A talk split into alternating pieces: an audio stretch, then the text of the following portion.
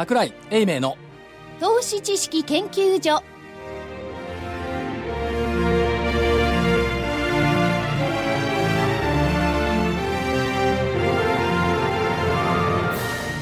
皆さんこんにちは。こんにちは。桜井英明の投資知識研究所の時間です。スタジオには桜井英明所長。スタジオにおります桜井でございます正木昭夫隊長。正木です。こんにちは。福井主任研究員。福井です。こんにちは。そして研究員の加藤真理子でお送りします。えー4月9日木曜日の日経平均。大引けは、147円91銭高の19,937円72銭。147円91銭高の19,937円72銭でした。トピックスがプラス5.72ポイントの1594.19ポイント。出来高が概算で19億8784万株。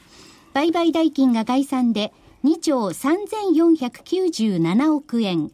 値上がり銘柄が786、値下がりが938、変わらずが154銘柄でした。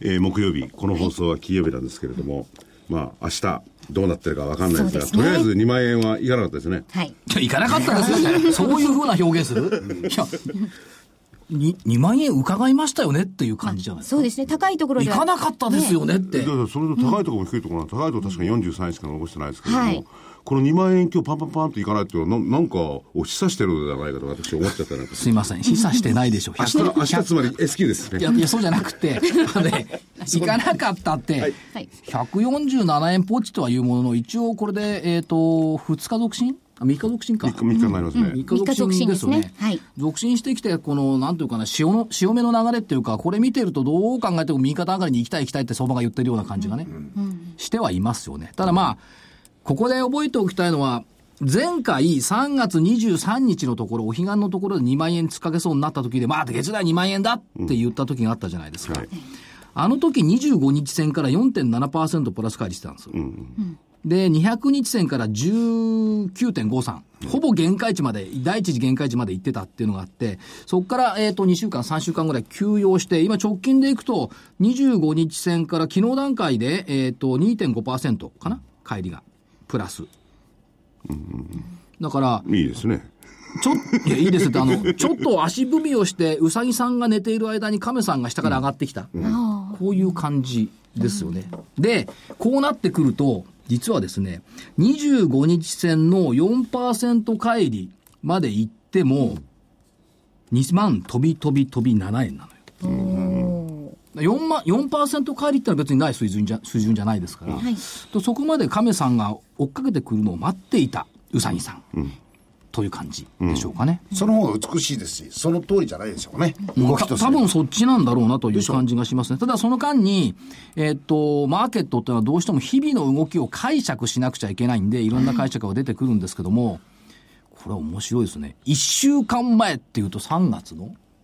え一週間前はあ4 4月の2日か。はい4月の2日の、そのちょっと前、4月の2日の前の週の、例えば3月28日で見ていくと、日経長官の見出し、株乱高下、縮む強気、だったんですよ。で、ドル高、日本株高シナリオの終焉とまで言ってたんですよ。今見ると、ね、3月28日ですよ。こういう人たちってあ2の週間前だお休みって書けないんでしょうねうん。で、挙句の後に、いや、市場関係者のコメントもすごい。株、当面は調整色強く、この当面は2週間だったんですね、結局ね。で、えー一時的に1万8000円まで下げる可能性があると言った人たちが結構多かった。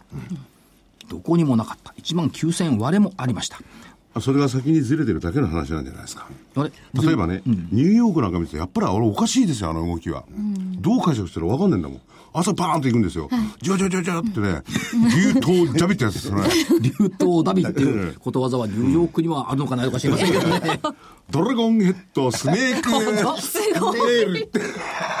そのままでいや、だけど、これがね、1週間前ですよ、1万9000円割れたの。確か。4月の2日後、1日か2日でしょ、えーとね、えー、1万いくらですか、1万8900いくらになった。えー、1日ですね。1日でしょ？1万8927円。ほぼほぼ1週間前でしょ、水曜日でしょ？その翌日の新聞の見出しって、景気先行き警戒。それは日経の見出しですか？はい。はい。そして、はい法人減税が企業に投資を促すシナリオに疑問符。地銀の利益確定とヘッジファンドの売り。一週間経ったらどうなったと思います？どうなったんですか？日経再び2万円台を伺う。市場2桁増益を期待。これね、2桁増益って先週も一緒だったと思うので、いや、それはね、あのー別に日経の方は持つわけじゃないですけど、はいただ数値が2万円台伺ってる、前のやつと全然、あの、そうはないですよ。そう？全体の環境は変わんないけど、その中で勝手に日経平均だけ伺ってるのかもしれない。そう言ってるかもしれないですね。そういうことですね。だからまあどうなんでしょう。で、急に景気が良くなった。ね。急に良くなってないでしょ。急に書いてるわけじゃないんだもん2週間前も1週間前も今も変わらないんだ変わらないですよね。ここがね、株の不思議なところだと思うんですけども、株高ければ好材料、はい株安ければ悪材料。で、正木さん、こう、人生を長く生きてきた先輩としてどう思いますか、え、え何がですか？株好好材料？じゃじゃじゃじゃじゃ相場はニュースを食べて生きているのか、相場がニュースを作っているのか、どっちが正しいと思います？そうかニュースを作ってるんですよ。そうですよね。そうですよそっちですよね。うんやっだぱっ、てニュースでもって相場できてこないですよ。年長者の 言葉は重みが深い。でもあのーアメリカの動きなんか見てますとね、やっぱりファンダメンタルでニュースで反応するケースって結構多いじゃないですか。すね日本はないですよね。個別銘柄がドンといくなんてことありますけどね。個別銘柄は非常に大好きでよく動きます。まあ、相対感みたいなものって、あの個別の独立した方はいはい。がオピニオンを言って、そのオピニオンにマーケットが反応することって、日本の場合って少ないじゃないですか。すね。一般の記者さんたちが書いた記事で、どうなのっていうことになると、誰がどう主張して、その人がどういうロングランのストーリーを持ってるかって、日本の場合あんまりないんですよね。ないですね。アメリカの場合って結構多いじゃないですか。このコメンテーターがずっとこういう話をしてるんで、それに従って動いてると仮定すれば、こうですねっていうふうなストーリーになるんだけど、日本はそういう部分って少ないですよね。ね、いわゆる大物コメンテーターがいてね、その人がウォールストリートのドカーンとこう論文みたいなの書いてるんですよね。それを、おーなんつってね。そうですよ。だからこの間うちちょっと注目されてたのはあの、はいバフェットが毎年出してる、ええあの手が株主への手紙ですよね。あの辺のところなんかもやはりずーっとそれの信奉者みたいな人がいるんで、マーケットってバフェットはこう見てるよっていうふうなものがやっぱ一つあるんで、それが日本とやっぱりちょっと違うんじゃないかっていう気がしますけどね。櫻井英明所長はこう見ている。そうです。そうすると声で聞けちゃうんですよね。悲しいことに。文字にもなってはいるんですが、やっぱ信奉者が少ないんでしょうか？どうなんでしょうか？点々点丸。点々点丸はいいんですけど。ニュースが市場なのか、市場がニュース、どっちがいや、多分ね、これ、えっ、と、相場がニュース作ってる、と思います。っていうのは、はい記者もね、はいまあ、いろんな意味の記者も、怠惰ですから。タイタまで行っちゃいますか、いや、もう自分でも記者だったから分かるけど。怠惰の清盛なんていや、た 結局ですね、こう、数ある中から、例えば銘柄とかね、はい。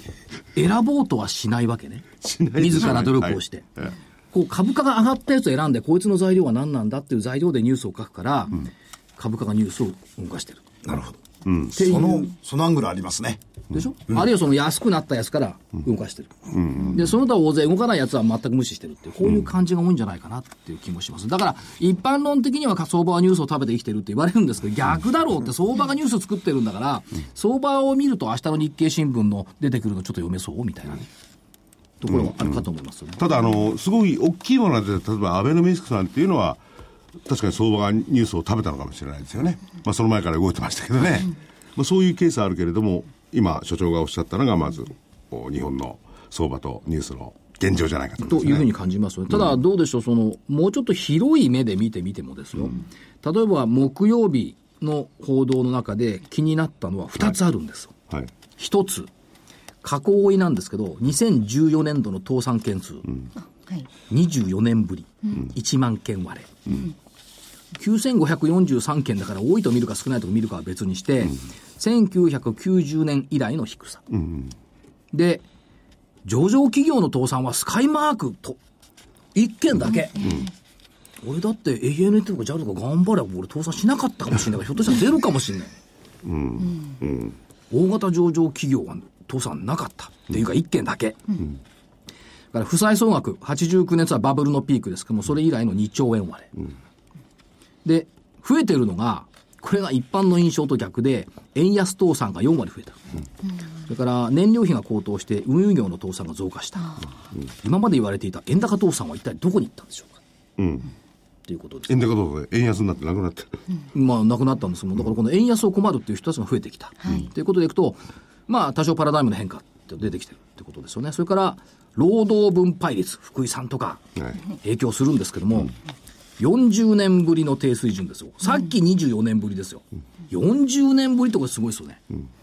えっ、と、昨年の10、12月期が48.1%。要するに利益のうちのどれだけが、しゅあの、給料に回ってるかっていうのが、48.1%。で、40年前っていうと、1973年1、3月期の47.6%。1973年っていうのは私はまだ高校生ですからね。おお、1970。高校生ですか、高校生。高校生高校1年生ぐらいか。正木さんも社会人としてバリバリ働いてたでしょ？いや、バリバリまでバテ、バグらいです。あの頃はだから給給料バカバカ上がったでしょ？いや、上がんないです。上がる前です。いや、だからそれからオイルショックの分分配率が高くなってた。そこから高くなって、というか、ということは、まあ、給料も上がったけども、利益も減ってきたともあって、リーマンショック直後の2009年1、3月期、これはピークですよね、77.7%。利益の8割近くが給料になっていた。今、利益の半分以下。ということは、よかったですね、福井さん。給料上がるんじゃない？っていう余地があるってことですよね。いや余地はあるけど、上がるかどうかね上がるかどうかわかんな余地がある。余地がある。余地はある。期待したいですね。いや、でもそれはね、だから全体の話として言っちゃダメなんですよ。内部留保を300何十兆円も抱えてる企業なんていうのは、全体のもう上場企業のうちの20何パーセントが非常に少ないんですよ。そこだけの話かもしれないんだから。まあ、全体で見るとそう、まあ、中小企業まで入れるとね、中小企業まで入れるとね。そうはいかないかもしれませんけども、しかし、表面上の数字っていうのは、あの、統計のパラドックスがあるから、そういうふうになっちゃう。でも、あの、この前のお先行き予想ね。はい。はいあんまり良くないですよね。この前の先行き、どの先行き、日銀単価。日銀単価。日銀単価だけなくて、あの、企業のマインドマインド調査、はい。まあ、よかはないですけども、だけど現実問題としてどう？えーっと、野村なんかでも来期の企業業績見通しプラスの16%出してきた。ゴールドマンは20%増益。あ、来期は今期今期。今期でしょ。2割増益っていうのが現実にこう、言われ始めたって言ったところです、ね。それはどこも、どのぐらいまで為替を読んでるんでしょうかね？120円レベルじゃないんですよね、あれ。120円レベルですだね。だと思います30円、40円がなんか言ったら大変よ。そんな儲かんないもんだって。企業予想から見ても、あまだまだ円は、円高の水準、うん。っていうか今のそうですね厳しい状況でもって見ての数字ですから、これがやっぱり修正のもとになるでしょうね。でもその辺は、まあ、あそろそろ来月あたりからですか、こういう予想が出てくるんじゃないですかね。はい。それで確定されると。確定じゃないですけど、予想ですからね、あくまでもね。それから雇用統計もまあ不思議な格好で着調いたしました。12万6千人の非農業部門雇用者数。市場予想が25万人。半分だ分ですったもんね。びっくりしましたね。で、3ヶ月平均でいくと20万人割れになっちゃったの、これで。なのに、マーケットは景気実態じゃなくて金利上昇が先延びの方が大事だっていうことで上げてきてるわけでしょ。うん。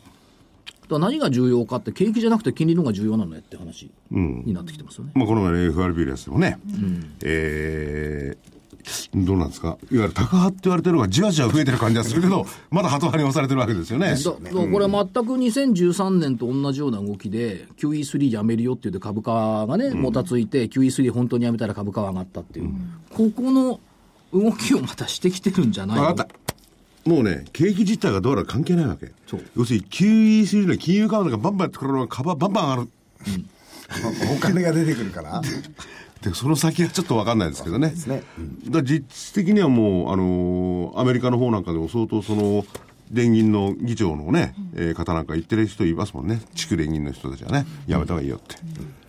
まあそれに伴ってどうでしょう。国内で見ていると安倍首相は元気ですよね。本当この連チャンも出てきましたね。連チャン出てきましたね。一日に、はしご？はしご。ため池山王平珍堂と高輪七軒茶屋。なんですかそれ。中華料理。中華料理中華料理と日本料理を食べてる。え、一日に2回行くんですか？そうなんですよ。そう。よ6時37分から中華料理。そら昼7飯時28分からこれわずか1時間ですね、7時28分から高輪七軒茶屋。あ食べてない。食べてないんです。よ。そう顔出しただけなんでしょうけどもね、でも結あ構相手は誰なんですかね？これがねくせ者だとかねそう、そこですよ。ここですよこれがね友人たちと先多いのよ。ほらね。どのお友達なんいや、ですかね友人なんです。本当に友人なんです。友人。だから要するに、官僚であると企業の人はちょっと減ってま、減ってるんですよね。で、この間はね、2日の日はね、元代々木のピザ。なんすかそれ？ほこれね、3時間ぐらいいたかな。これも友人たち。まあ、だけど誰かとご飯食べた時にいちいち書かれるって記事に書かれるのも嫌だとは思いますけど。いやいや、だってそれは公人ですからね。でも一緒にいる友達も嫌ですよね。なんだかんだ名前出されたり、顔出されたりするのはね。まあそれは多分個人のプライバシーがあるから、やらあの書かないんでしょ？まあ、誰々言った友人たちになるんですよ。どの方面の友人たちかわからない。学校の友人なのかね。まあ、成蹊大学なのかね、わかりませんそうけどわかんないですよも、あのー安倍さんがこうやって夜動き始めると結構株価ね、しっかりなんですよ。いやだからそれはポイントがね、誰とっていうことなんで、これまでは企業が多かったですよね。はいまあ皆さんパーッと思い浮かべられるよね。最近、あ、あたまにですからね。いやちょっとね、どうせ見てると先週ね、青木の会長とですね、はい。うん、そうそうそう。会ってましたね。青木とニトリか。ニトリの会長ニトリの社長と会ってましたね。だからちょっとね、あのー会うところが違ってたんですよ。今まで大大企業の、はいまあマスコミは別にしてね、あの、いわゆるメーカーが多かったんですよね。あの、フィルムの小森さんとかね、フジテレビの平田さんとか多かっただから。最近はちょっとね、その、小売りっていうんですかね、それにこうシフトして。だから政策的になんかそれが出てくるのかなと思ったりもするんですけれども、じゃあ何と思うんですよ、ね。逆じゃないですか。勉強してんじゃないですか。だって今、あの、ニトリの会長が私の履歴書書いてるじゃそないうですか。ですね。あ。僕ね、珍しいと思ったのは、現行、現、えー首相首相と会ってる方がですね、はいえー昔闇米をやってたとかですね、そういう記事をスーッと出されて、実業でもってああいうことって実際にあったはずなんですけど、そういう中からこう自分の体でもって覚えてきたね、こう人生哲学みたいなものは、やっぱり逆に言うと、机上の空論じゃないですからね、その辺のことを逆に言うと、あの個人的にあって、いろいろと勉強されてんじゃないのかなと、まあ、期待を込めてではありますけども、そういう感じもしてるなという、私は個人的にそんな感じしてます。そういうお話を聞くことはいいことですよね。はい。でも、木曜日の私の履歴書面白かったな、ニトリ社長の。営業やったけど、あ営業は相変わらずさっぱり。やることもないので映画館に行ったりパチンコ屋に入り浸った。時間を潰すのが大変だった。そういう時代もあったんだ、みたいな。いや、ですよね。でも何を学ばれて今のニトリになったかっていうのがね、そうですよね非常に今後興味ありますね。いやーなんか久々にね、大塚学もその辺から学んでないんだよ。面白い私の履歴書ですね。はい。になってきたかなという感じはいたしますね。ところで復活してきたのが、何年前だろう ?3 年ぐらい前でこの番組でもやったと思いますけど、ESG 投資っつあ、はい。やりましたね。やったでしょ？えあれ、正木さんのお友達に来てえ。もらったそうんです。ええ、そうです。私の、ええ、知り合いが。ESG っていう言葉自体がまだ新しかった時代ですよね。うん新しかったんですけど、ただね、2012年に東証も EFG 銘柄って候補出したのよね、実は。はい。で ESG 改めて、社会的なんとか、なんとか投資とね。そう、ESG を改めて確認してみると、E は、発音悪いですよ。エンバイアロンメント。エンバイロン。うん、変わんないじゃん。環ね境。V は入るし、るし、やめた方がいいな。エ S ンバイロン。S はソサイティ。お客さん、株主、従業員、取引先。G はガバナンス、企業統治。これに配慮した経営をしているのかどうか。環境社会統治。これがうまくいってるかどうかっていうのを重視して、うん、対 ROE として、復活するのかどうか。これは外資25年の先輩としてはいかがですかいやいやいやいやまあ逆に言うとこれが世界的な潮流みたくなってますからね。いずれにしろ。まあ ESG っていう言葉で表すかどうかは別にしてですよ。うん。でその、すべてをこう見てない、例えば環境にしろ、社会にしろね、見てない企業はご退場って話ですからね、今ね、国際的にはね。ねはいうんいや、これね、あの2012年の時点っていうのは、これすっごい頭にスッと入ったんですよ。なぜならば、環境っていうことで言うと、原発ってどうなの、っていうのはちょうどあの時期はいの、今でもそうですけども話題じゃないですか。で、ソサイティって、まあ株主とか、その、お客さん、例えば東京電力考えたときに、電気をまともに流せないのがいいのかっていう発想があったわけですよ。あるいはガバナンス。全然ガバナンスうまくいってなかったですね。そういう意味では、やっぱこれできてないと、えー株主どころか、消費者が迷惑する。っていうイメージがあったんですけど、これ多分今でも生きてると思うんですよね。この発想って。いかがでございましょうか？いや、と思いますけど、あのーここのところで、あのー僕らがいた会社では、インテグリティっていう言葉をよく使ってたんですよ。はい。この辺の要素を全部ひっくるめて、個人に置き換えたときに、どういうそのお気持ち、あるいは姿勢で顧客に当たるんだというのを求められてたことがあるんですよね。で、多分それっていうのは、あの、大きな所帯になればなるほど、あの、一人歩きしちゃう、あるいは利益を追求しすぎてしまう、そういう部分のところを制御するために、あの、個々人の心に問いなさいっていうことも言われて、その時の心に問いっていう言葉を裏返して、インテグリティっていう言葉で僕らはよく使わされたんです。で、それが逆に言うと企業版のそのインテグリティっていう部分のところでまとめると、これが ESG になるのかなという。うんで、当時2011年12月ですけどね、もう何年前 ?3 年半前か。野村が出したレポートが ESG と日本株投資ってのを出してたんですよ。で、サブタイトルが、まあこれ一緒ですよね。再び注目される環境社会貢献企業統治。結論、非財務情報に対する投資家ニーズは根強い。だったんですよ。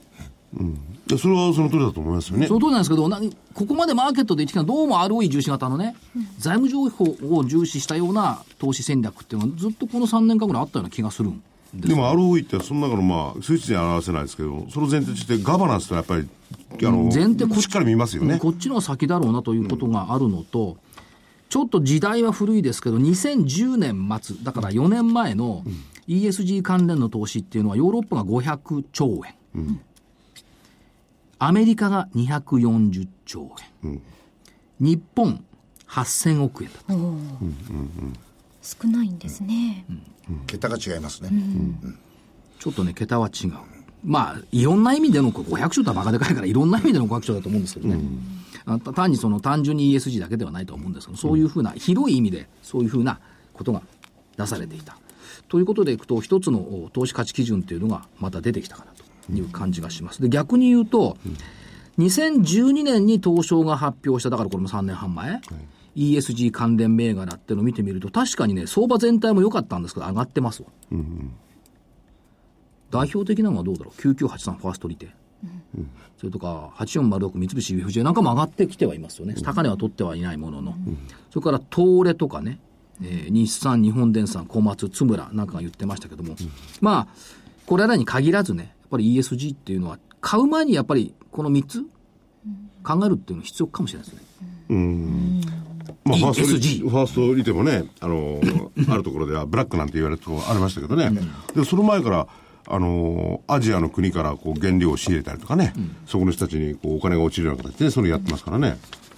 まあ今、新年度になってきてるから、まあ、こういった形での新しい投資基準っていうのが、まあ、その、出始めましたよね。ESG もそうですし、まあ、ROE もそうですけども、あるいはその、なでしこだとかね。いろんな切り口って出てきてますから、まあ、企業を選ぶのにいろんな切り口があるなといったところにはなるのかなという感じはしますよね。でもそれは基本的にあの、人から言われることじゃないですよね。自分で判断することですね。本当はね、本当はそうなんですけども、でも、いちいちあっちもこっちも見てるの大変だから、人が言ってくれた方が分かりやすい。でも人が言ってくれると、みんなが注目して、ぐわっと上がる可能性もありますよねあ。そうかなと思うじゃないですか。っていうのはあります。ええ ESG か。ESG。ESG なんて尺度を持ってきたら、AIIB なんていうのは、今なん、どういうところに、あの、投資するかわかんない。それは最大の問題ですよね。飛びますね。環境を、あのー基準に入れないで、こう、融資する恐恐れもある、なんてこと言われてますからね。ですね。うん。それがどうなのか。はい。それと、はい。最近ね、あの、浦上邦夫さんって日光証券の大先輩なんですけども、懐かしい名前ですね浦上さんのね、本をちょっと読み、あの、新しく復刻版で出たんで、読み返して、高いんだよね。2600円もするのね。え？うん、買ったんだけど。我々は初版で買った時って数百円でしたね。そうそうそう。あれだから、あの、何、あの、マーケット、ネットのマーケットで、すんごい高い値段ついてたんだって。で、確かに読んでみたら、今でも生きてる。どういうところが？解析が。例えばね、まあ、こっちからいくとね、例えば時価総額の話とかね、はい。これね、これま歴史として聞いてほしいんですけど、東証一部の時価総額、1985年1月、昭和60年1月に150兆円。でそこから2年経った87年、昭和60年4月には400兆円になった。この時何だったかっていうと、ニューヨーク市場の時価総額360兆円を一気に上回った。懐かしい時代です。でしょ？これね、覚えてる人もうあんまいないと思うのね。だから、えーニューヨークって日本の倍もあってすごいよねって思ってますけども、実は東京がニューヨークを抜いていた時代もあったんだ。ですよ。つい最近ですよね。現実、いや、私この時30年前。この時いましたからね。そうですよね。ええ。ですから、その時にその言葉をそのまま使いましたよ。で、もっとすごいのは、例えば、IBM、コンピューターの、はい。えーこれはもう大型成長株でしたよね。で、アメリカではまあ主力銘柄で、ちょっと前までは、今はアップルの方が影響度高いと思いますし、ゴールドマン・ザックスなんかも高いんでしょうけども、IBM が動くとダウが動いた時代が長かったんですよ。でこいつだけ100ドル超えてたんだもんね。あの、ハードを作ってた頃ですよね。そう。こいつだけダウ最平均採用銘柄の中で100ドル超えていったんです。で、これがね、1960年代ですけど、当時の為替レート1ドル360円。だったんですね。はい固定の。でね、時価総額15兆円あったんですよ。IBM。15兆円。はい。その時の 東証一部の時価総額は11兆6000億しかなかった。ああ、IBM でに日本の会社はほとんど書いてあった。全部書いてあったよね。IBM を売って日本の株を東海に来ると東証一部を全部買って余って4兆円3兆円近く、あ4兆円近く余った 時代もあった。多いですね。ということがやっぱ浦上さんの本で出てきたから、ああなるほどって、これ投資知識研究所だから話題とすごいですね。な何がすごいやいの、いやだって一つの企業です。変えちゃうっていうから、まあ、なんかそういう、1990年代前半には東京23区を売ればアメリカ全土が買えるんですああ、まあ、それこそあのね、象徴たるあれを買ったんですもんね、エンパイアステート。アメリカのエンパイ。アステートでビル買い買いに行っちゃったんですもんね。あれ厳密には買ったわけじゃないですか。らね買っ。ちゃうねでね、ところでそのいろいろ過去を振り返って、はい。日本がいか。に急成長をしたか、日本がいか。にすごか。ったか。っていうことを今、お聞き申し上げましたが、それが何か？さらにまだある。1965年度の末。65年ですか？昭和40年末、オリンピックの直後。はい。お日本の個人投資家の持ち株比率、はい。どれぐらいだったと思います？わかんない。?45%。多かったんですよ。多いですね。はい。で、約これ持ち株比率ですからね。で、金融機関が23%、はい事業法人が18%、これはまだいいんですよ。こっから1975年ということは昭和50年後でもオイルショックのちょっと後まで。売買代金に占める個人の比率、60%。その頃はみんなラジオ日経聞いて株ね、あだこうだって言ってた頃ラジオ日経で短波あ、放送日本短波放送を聞いて、価格情報はあそこしか得られなかった。今はこのね、この個人っていうのが外国人っていうのが変わってるん。ですよ比率的には。もうそういう時代もあった。今そうなるとは思えないけども、そういう時代もあった。で、今後の期待感としてどうでしょう？株式投資が増えてきています。これは浦上さんが言ってるわけじゃないですよ。えーっと、1981年、昭和56年に4兆円の残高だった株式投資。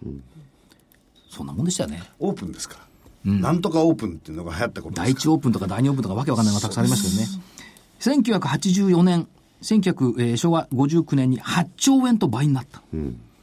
そこから2年経ったら19兆円になった。バブルの絶頂期45兆円になった。そこから増えるのに何年かかったと。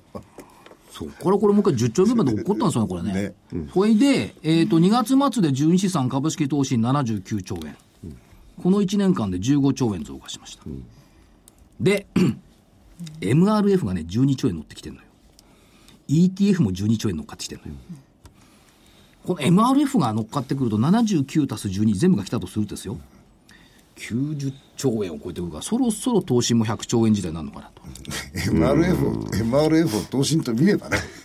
いやいや、こここから移行してくる。いや、移行すればね。今株式投資の残高って言ってるんだからさ 単と単なる投資だと思ったらさありますよ、だからそういう時代にこれからもうなってくると見た方がいいんじゃないの？これ2万円まで行って、先どこまで行くか分かんないところでも、まだ株に投資する方はいるんでしょうか？どうなんでしょうか？いらっしゃると思いますよ。いますね。それはいますよいね。ますいます。うん相当だから風景変わってくると気持ちも変わるからだいぶ変わるんじゃないかなという気はしますあの気持ちが変わるっていうか、この間ゴルフ場に行って、ゴルフやってましたら、元銀行とかですね、建設会社の OB さんたちが大勢いるわけですよ。この人たちがニコニコしてるわけですよ。持ち株。持ち株がまだね、要するに退職なさってるんですけど、その時全部売ってないらしいんですよ。ああ売れなかった一応ケースもあるね一応一応持ってた、自分の意思で。持ってたのが値上がりしてきてるんで、手元に余裕資金ができて、妙にニコニコしてんだと思ったら、いや、このとこいいね。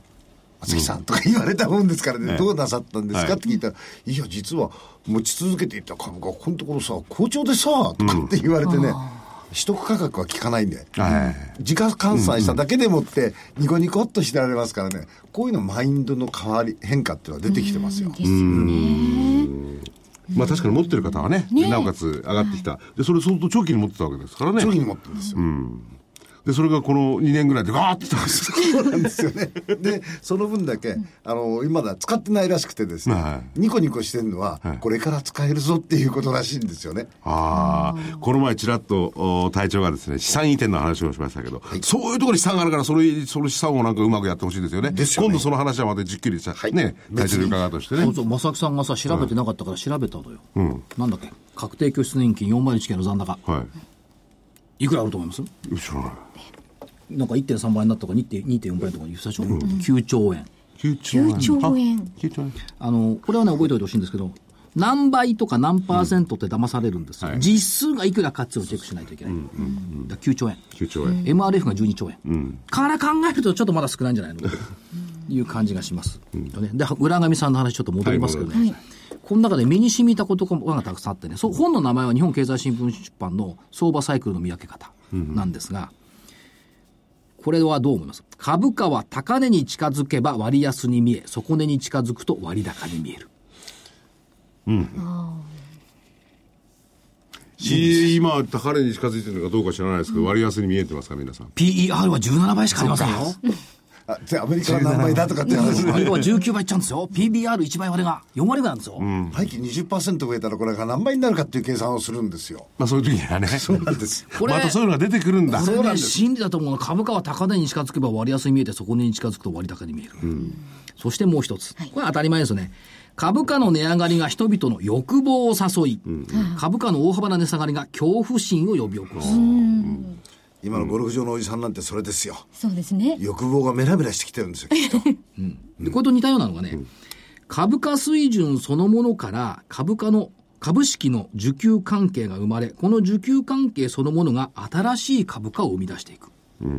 水準変わると需給が変わる。新しい株価は、つまりそれがね、どっかを売ってまたどっかを抱えて、それが上がってどんどん引き上げていく、そういう好循環ないんですけど、そう昨今のところを見てると、トヨタからいきなり食品価格させなくして。そうなんです。で、もう一つがね、えーここれも、はいい確かにそうだなと思った。定位株は定位株以下にはならない。あそりゃそうだあそうですね。いずれ注意株が値傘株になる可能性は否定できない。値傘株は注意株や定位株に転落する可能性がある。そう。これ理論的ですよ。はい。でしょ？ところがね、気をつけなくちゃいけないのはね、で、いいかも。分割されてですね、これ以上下はないと思ってたら、その単位を変更されたりなんかするっていう、新しい手法があるもいや、ですからも分割されてもね、あのーそれによってむしろ分割の時上がるケースがあってあって。ありますあります額的には変わらないわけですよね。変わんないプラスになる可能性あるね。あります。はい。これは確かに。そう、これ、これ、いいですよ。理論的ですね。いや、この本はね、我々も、あの、学習のお教科書として読みましたよ。これ、今、にいくらっておっしゃってましたっけ？2600円。じゃあ、んこの、あれだな。休みにでも読むかな。これはね、あのね、な、何回か読み返せる本ですね。それで結局はな、な何を、結論はこういうのはないのかもしれないんですけれども、どうなんでしょうかね。結論、あえて、あえて所長の結論は。あえて結論ってね、難しいんですけどね、そこでもう一回定位株の話をね、ちょっとしたいんですけど、全部読んだ。で定位株ね、1970年で、値傘株が350円以上。で、75円未満が定位株だった。ははいや言われてみればね、75円未満ってあったのよ、ゴロゴロ。ありましたね。それからね、1980年は700円以上が値傘株。175円以下が定位株。この頃ね、私会社あった頃です。新日鉄は92円だもん。新日本製鉄。それがね、ボコボコボコボコ上がり始めて、ピークの1989年、はい1900円以上が値傘株。さて、この時定位株はいくら、いくら以下を定位株と言おうとしていたでしょうか値傘は1900円。じゃあ定位は？定位900円。ぴったし大体860。半分ぐらいなんで。なぜならば、1989年のバブルのピークって、1000円以下の株はなくなるって言われたの。本当ですか、新日鉄が990何倍で止まっちゃったんですよ。ああ、1000円かかって言ってたんです。今はね、これがまだないんですよ。実は。こんなバカバカバカみたいなさ、物差しってないでしょ？所長、1000円以下の所長はその本をね、2000いくら払って全部読んだと思うんですよ。あえてその、今の相場にこうくっつけられることだけをそのエッセンスで持ってきたんじゃないですか。当たり前じゃない。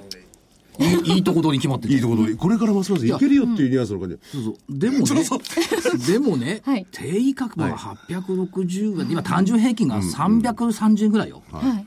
まだその相場のかさ上げっていうところまで来てないんですよ。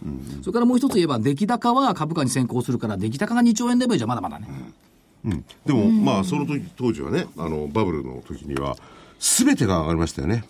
何が上がったかって象徴的なものは土地ですよね。まず最初不動産から来ましたね。不動産が先に来たんですよ。今回はどうかというと不動産、あのー上がってないですよ。はっきり言って。で、結論ね、いきますよ。はい。はいどうぞ。2つあります。はい。相場の光と影を見た上で、株式市場にはでもロマンがある。これが一つ。それから、企業収益であり、金利の動向であり、その水準や投資価値の問題よりも、その方向性が重要。方向性、時間軸、値幅、タイミングってよく言われますけども、この方向性を見間違えないこと。だと思います。で、一番難しいのはタイミングなんですよ。タイミングが難しいんですけど、値幅と時間軸っていうのは大体自分で測れるんですけど、タイミングと方向性ね、これが難しい。2番目の方のタイミングと方向性を間違えちゃうと、ロマンじゃなくて影ばっかりいっちゃうんです。そうそう、大変なんだ。貧弱な相場になっちゃう。確かにね、あの、光と影、ロマンがあって。じゃあ、えーこれはやっぱね、ずーっと相場見続けた人の言葉としてはやっぱ重い。まあ、正木さんもずっと見続けましたけどもね、重い。っていうことですよね。でも結局は、相場は、あの、過去はこう、数値で見えても、ここから先は分からないのがまた相場なんでしょうね。そうそう、明日は誰にも分からないとは言いますけども、ただしまあ自分なりの方向性ってやっぱ持ってるじゃないですか。そうですね。皆さんが皆さん。それの、その方向性っていうのはこう、まあ多くがね、欲望に基づいた方向性だから、そうでしょ？これ否定しちゃいけないんですよ。どうもね、相場、相場で株式市場は綺麗なもんっていうことを言うんですけど、これ欲望の塊のぶつかり合いの戦いですからね、そりゃやっぱり凄まじい場所であることは間違いない。うん。ね、人よりも1円で僕、利益を得ようってことですからね。でそそこかけかけ違えてね、綺麗にね、株式投資投資っていうのは、えー国民金融資産の健全な成長とかね、えー長期産業資本の安定的な供給とか、そんなことは誰も考えてない。ほとんど。でもみんなそういうふうに言うんですよね。いやでもあの、資本主義の、市場のそのものの存立はそれがメインだったわけですからね。はい。まあ元はね。でも起きてる、元はねいや、今もそうだとい。や、もうまあ今は確かに、ね。起きてることは欲と欲とのぶつかり合いだよ。それがさ年金にしたって欲のぶつかり合いだもん。そうさっきのあの60%の個人投資家がはいマーケットのシェア占めてたって、まさにそれでもう凝縮されたもんですよ。うん当時はだから昭和30年代なんて、例えば、短波聞いて、あ、この株だと思ったらみんな証券会社にドーンと言ったらそういう時代でしょ？今はないけど。ないんですよねみん。な生産取引ですからね、主に、原株でっていうことは、むしろその信用取引の形を使ったものでやってたから、まあでもすごかったですよね。値段がリアルに出ない世界で株を売り買いしていたっていうのはすごいっちゃすごい。だ ねあの、値段がないものを買ってる買ってるようなもんですもんね。って日経平均1日6回ぐらいしか発表されないんだもん。相対売相対売買っていうのが、その横行してた時代ですからね。全然関係ないですよね市場じゃないですよね。証券会社が受けちゃうとかね。受けちゃう。ん。ですよはい、わかりました。いくらいくらで何も株買いますとか言って、あなたにいくらでもって売りますって言うんで、まあ本当のブローカーですよね。ね全然ね、あの、し下の額、実勢、実勢は下の額なのに、上、上の額で売ったりなんかするケースもあるわけですよね。まあ今はそんなのないですけどね。昔の今、昔話。昔はね、あったかもしれないですよね。ね。いや、昔ありましたよ。あったんですか？あったかもじゃない。あったの。あったのあったの。だって、だってちゃう、それが嫌いだったんだよ。なんだ、人間信用できなくなってきたな。もう何年前？もうよん40年以上前の話ル。ールは変わるんですから。ルールは変わるんです。そのルールがないと言ってほしい。一応のルールは。それがだって常識だったんだ。ルールが。でもその後、そういうことはないでしょうけれども、いろんな大手の証券会社社長であるとかね、みんな逮捕になったじゃないですか、やっぱり。いや、逮捕じゃないですよ、その時代はあ。、その時代は、その時代はか。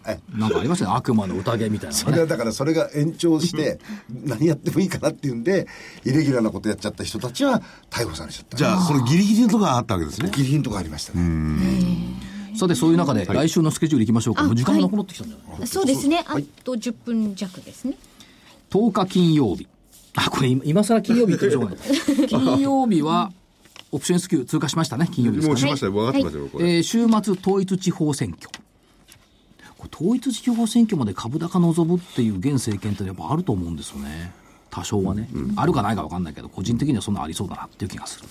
13日の月曜日、マネーストック、企業物価指数、機械受注、中国の貿易収支。14日火曜日、アメリカ小売売上高、生産者物価。15日水曜日、えー黒田日銀総裁信託大会で挨拶、アメリカの鉱工業生産とベージュブック。誰もほとんど話題にしないベージュブック、まあ日銀まだ出てるんでしょうねベージュブックねいや、これはこれいやいやそれは。いや、でも。あの、こういうところでベージュブックじゃない、所長だけですよ。でしょ？誰も言わないもんつい3、4年ぐらいまで前やね。そうですよベージュブックですよ。ベージュブックとかタンブックとかいろいろ言ってましたよわね。けわかんない。すぐだからルールは変わるんだ。なルール変わんのかな今や雇用統計。なんその昔株式市場は雇用統計なんかほとんど見もしなかった。えっと、それから中国の各種経済指標、16日木曜日、首都圏マンション販売発表、アメリカ住宅着工、ワシントンで G20, G20 財務省中銀総裁会議、17日金曜日、IMF 世銀春季総会、アメリカ消費者物価、えーカンファレンスボード景気先行指数、ミシガン大学消費者信頼株だったかな、といったところです。そして18日、土曜日、はい。ラジオ日経沖縄セミナーだったかな？所長ね、行かれるんですもんね。西向桜井。ということはああれ、あれ、全然、あの、最近は、あの、アノマリーとしての地位をですね、剥奪したんですけれども。なんで？え、あの聞いてないじゃないですか。ふ復活してあ、ますよ言ってきますね。。はい16日木曜日。はい。すいません、来週欠席しますから電話で出ますけど。はいはい。えー大阪、西ですね。日本証券新聞セミナー。大阪。USS っていう中古車オークション。あこれ来週はこの時間、所長出られないんですよ、多分電話で。そうそう。うん。この時間は、あの、ま、まぶちさんにお願いまぶちゃん来ます。はい。ということで、16日が西向桜井を終わった後にはい、いじめていただければ。あほら、今のアノマリーは通じないじゃん、みたいなね。これ来週楽しみでしょ？はい。なんかもうこここれとこれずっと会ってねえような感じがするんですけどね。いや、札いや、でも、札幌行った時とか、最近また札幌西でしょ？北じゃないえー今年、あ、一昨年まで札幌は復活したんですよね一昨年まで札幌よかった。はい。おととしまでね。うん。だから、去年ダメだったんですよ。今年は札幌復活。復活、復活してました。いやーロ、ロマンがありますね。ね。はい。株はロマンだ。違う。で、えっ、と、見通し。そうは言ってもボラ高くいきます。下、3月メジャー S q 値じゃないわ。えっ、と、25日線、19,304円。上限変えず、2000年4月14日、日経平均30銘柄入れ替え前水準の2万頃434円はい。にしておきます。はい。こちらの方ちょっと宣伝が多いんでな。あと、おいもう、おまだ5分あるかな？はい。はい。えーまずは9日木曜日に発売になりました、桜井英明大岩川源太の勝つための投資銘柄指南。連休前は短期戦、連休明けは長期戦。短期も長期も利益ゲットを目指すなら、英明源太が注目するこの銘柄。価格は9720円、そして送料500円です。ひょっとしたら連休を挟んで相場付きが変わるかもしれない。それに合わせて銘柄を選んでて、それぞれ5銘柄です。で、この、お所長と玄ちゃんのお DVD はですね、リスクを取っていただこうと。それをご承知の上でお,、お買い求めいただきたいんですけれども、ドカーンと来るような、来たらいいなと思えるような銘柄を選んでくれと。はいだからといっても、来るとは限らないのが相場。なんか、ベンチャーの時々自家発電にドカーンとくるよねそうそうそう。だからね 玄ちゃんのやつはは、いしばらくね、こう見てて、はいドカンってトップ乗るとか、そういうのはバッそろそろ来るかなっていうタイミングを測ればいいんですか？いや、そろそろ来るかなわかんない。そういうのは多分見えないと思う。動き出したらでも乗ってるの。バーンと思って、ただ逃げるときは難しい。だから乗そうる、乗るいう銘柄を時は亀。亀逃げる時はウサギ。うさぎ。ああ、なるほど。はい。そういうう趣旨のお DVD、昨日9日発売になってます。はい。えーそして同じく9日に北浜隆一郎さんの月間株式宅配便の5月号が発売になっております。2万円をクリアして上昇相場はまだまだ続く。今買わなければ買いのチャンスがない厳選お宝銘柄はズバリこれだ。DVD が8640円、CD が7560円です。今回も8銘柄選ん選んでいただきまして、今回のタイトルは、イケメン銘柄。イケメンイケメン。ほほイケメンっていうのはつまり、いろんなもの全て揃ってるんですよ。ね。はい全部揃ってる。いい銘柄。女性のことは何ていうかちょっとわかんないんですけれども、それを8銘柄選んでいただきまして。女性なんて言うんでしょうね。そう言われてみれば。うん、なんて言うんでしょうかね。はい。はい。えーそして10日金曜日です。大岩川玄太の投資カレンダー的銘柄選考2015年5月号。4月相場に売られた銘柄ならこれを拾え。底根県にある超割安株ならこれに注目。大化け株はズバリこれか。短期と長期のベストミックス先手必勝銘柄はこれ。価格は8640円、送料が500円です。これは投資カレンダーに基づいて、まあ、バイオリズム、こう、う上下動みたいなものですね。それに、えー背景にして相場のお銘柄を選んでいただいているものです。えー大谷川源太さんに。えーコア銘柄があって、その次の銘柄、そして一発を狙う銘柄、3段階ぐらいの構成になっておりまして、なんかそれぞれに違うんですね。うん、いや、その三、三段階、あの、パッケージになってね、こういうのがいいですよっていうのを、豊富な銘柄選んでそれがベストミックスなんですね。そう。だからコア銘柄で全体相場の動向を見ていく。で、その次の銘柄多少儲ける。で最後の銘柄、コア銘柄の動きを見てると、これに行ったらいいんじゃないかなって銘柄ずらりと並んでボーンとくる。そうすると前菜があって、はいメインディッシュがあって、ねデザートがあってフルコース。フルコーススープははい。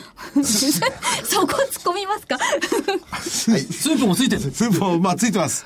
とは言いません。まあ、いずれにしてもそういうのも相場のことですから、一つだけは夢なんですけれども、えーご、投資のご参考にしていただければと思います。はい。